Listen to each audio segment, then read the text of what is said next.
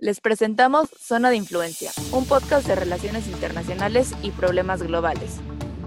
Somos Mercedes Hernández y Valeria Cutolén, internacionalistas que te quieren platicar sobre qué pasa en el mundo y por qué te importa.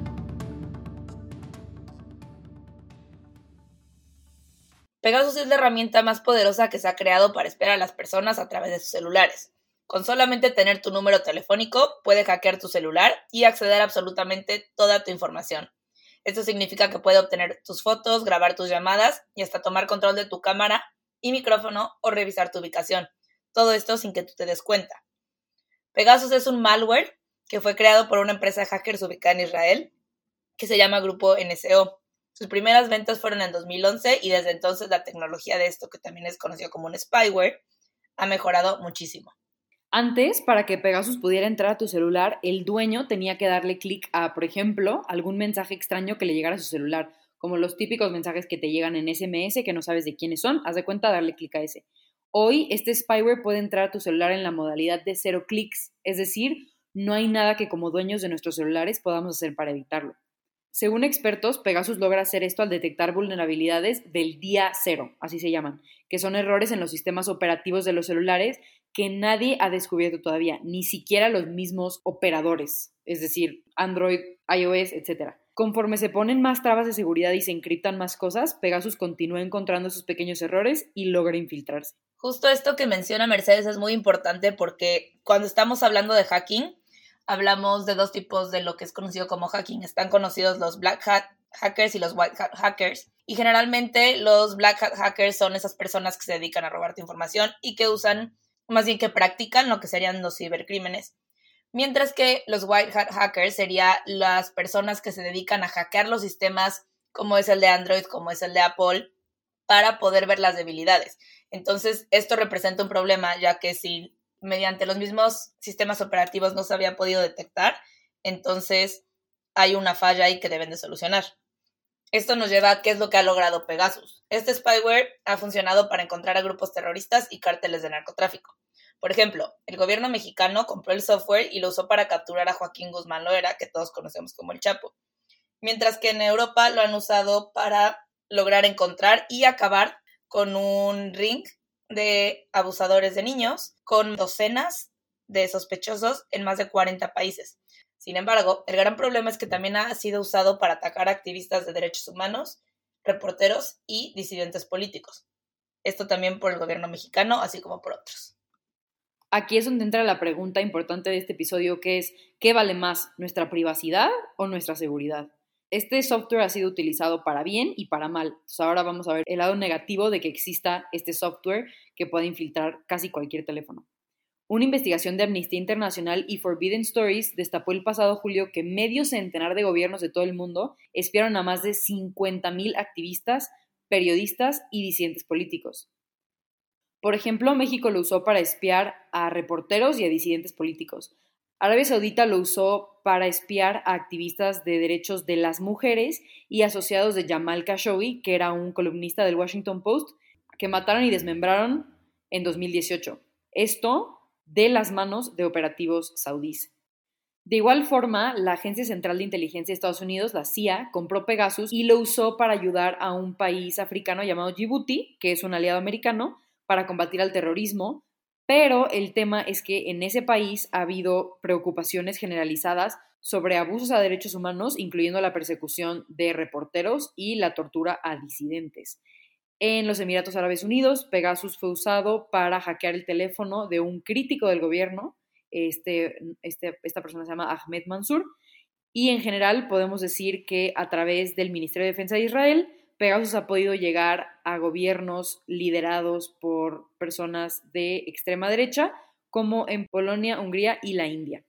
Ahora, sobre el específico caso de Estados Unidos, el FBI, que es la Agencia Federal de Investigación e Inteligencia de Estados Unidos, compró este software en 2019 para vigilancia doméstica. Según una investigación del New York Times, después de que el Departamento de Justicia y el FBI lo discutieran ampliamente, decidieron no usarlo en 2021. Es importante saber que Israel y Estados Unidos tienen una excelente relación, por lo que Israel, con miedo de que sus aliados americanos se enojaran porque Pegasus tuviera la capacidad de espiar números americanos, inhabilitó esa opción en el software. Es decir, Pegasus no puede hackear números americanos. Sin embargo, Israel creó otra licencia llamada Phantom que sí permite espiar números americanos. Esta licencia tiene solo una condición. Solamente puede ser vendida a agencias de gobierno de Estados Unidos y en eso ya le dio una demostración al gobierno americano. Aunque el FBI haya decidido por el momento no usar ni Pegasus ni Phantom, el hardware, es decir, el equipo físico en el que está contenido este software y desde el que se opera, sigue en un edificio del FBI en Nueva Jersey, por lo que nadie puede estar seguro de que en un futuro no será utilizado. Creemos que igual vale la pena mencionar el tema de México porque aunque este software ha sido utilizado, por ejemplo, para capturar a El Chapo, también ha sido utilizado con otros fines un poco más turbios. México fue el país con más objetivos potenciales. Hace un rato platicamos de que gobiernos han utilizado Pegasus para llegar a más de 50 mil teléfonos, a más de 50 mil personas, entre ellos reporteros, activistas, disidentes políticos, etc. Y México fue el país que espió a más de 15 mil personas de estas 50 mil.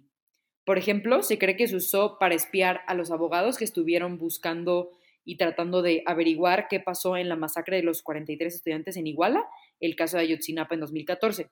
En este caso, Tomás Herón de Lucio, quien era el director de la Agencia de Investigación Criminal de México, que estaba dentro de la Fiscalía General de la República, fue quien dio la versión oficial del gobierno, mencionando que los estudiantes de Ayotzinapa fueron asesinados por un grupo local. Sin embargo, en 2016 se convirtió en el objeto de una investigación, esta persona, Tomás Herón, en la sospecha de que había encubierto el rol, digamos, del gobierno federal en los eventos en Ayotzinapa. Ahora, ciertas investigaciones han encontrado que lo más probable es que haya usado el software de Pegasus para lograr su acometido. De igual forma, en 2019, después de que Andrés Manuel López Obrador se convirtió en presidente de México, investigadores acusaron a Cerón de haber cambiado la evidencia en cuanto al tema de la masacre en Iguala. Y como dato curioso, Cerón vive en Israel al día de hoy. De igual forma, en México también se usó para espiar a periodistas, entre ellos Carmen Aristegui, que todos conocemos, y el primero de noviembre de 2021, es decir, hace unos cuantos meses, se arrestó a la primera persona por su probable responsabilidad en la comisión del delito de intervención ilegal de comunicaciones agravado en perjuicio de una periodista, utilizando el software conocido públicamente como Pegasus. Esto lo sacamos directamente del país. Después de haber visto dos casos tan importantes y tan cercanos, creemos que es importante entender el rol que juega el gobierno israelí.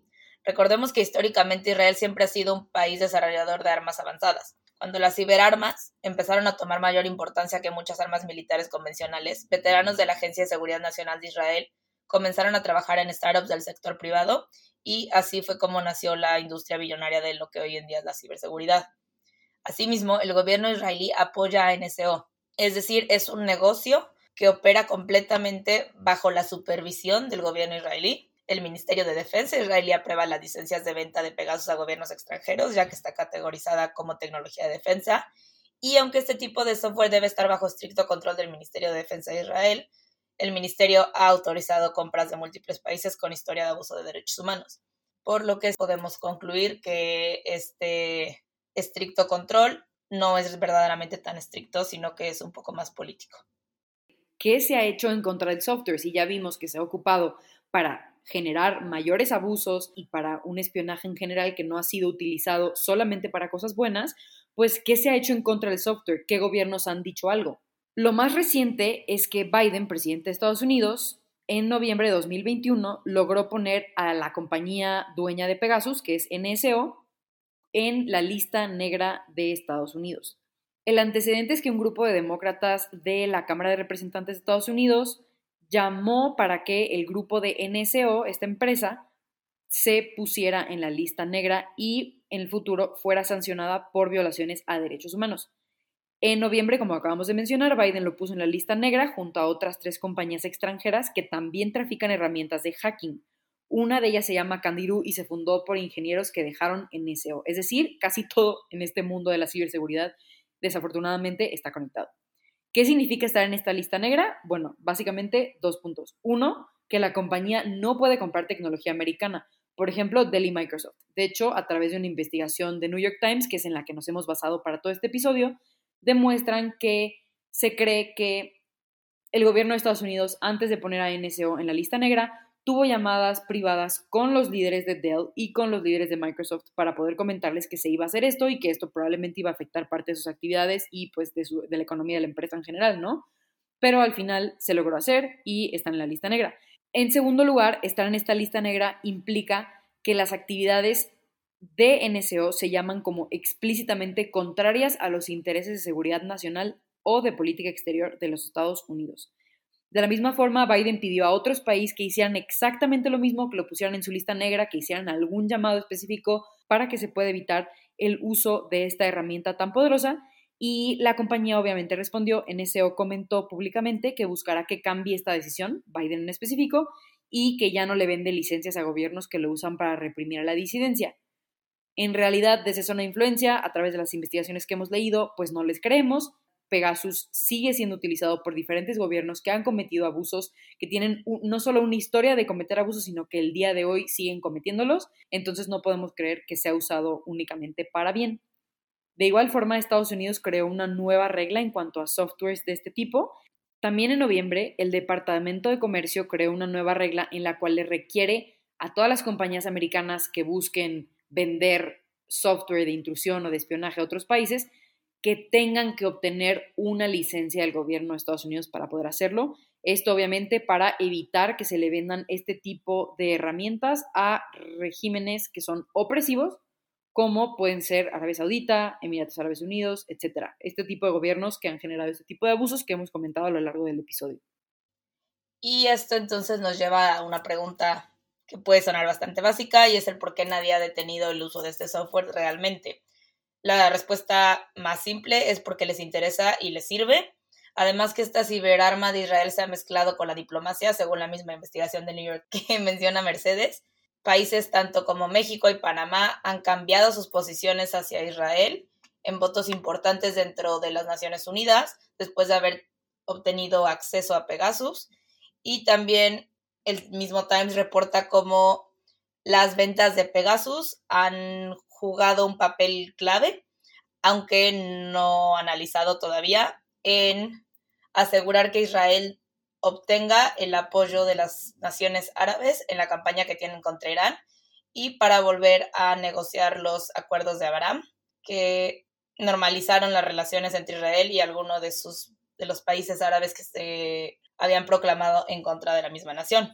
Igualmente, como menciona Mer, Pegasus ha sido vendido a Polonia, ha sido vendido a Hungría, ha sido vendido a India, a pesar de los track records que se han reportado de abuso a los derechos humanos y violaciones de los mismos en esos países, por lo que entonces es un poco complicado aseverar que realmente Pegasus solamente se está usando en los casos que se alega que se está usando.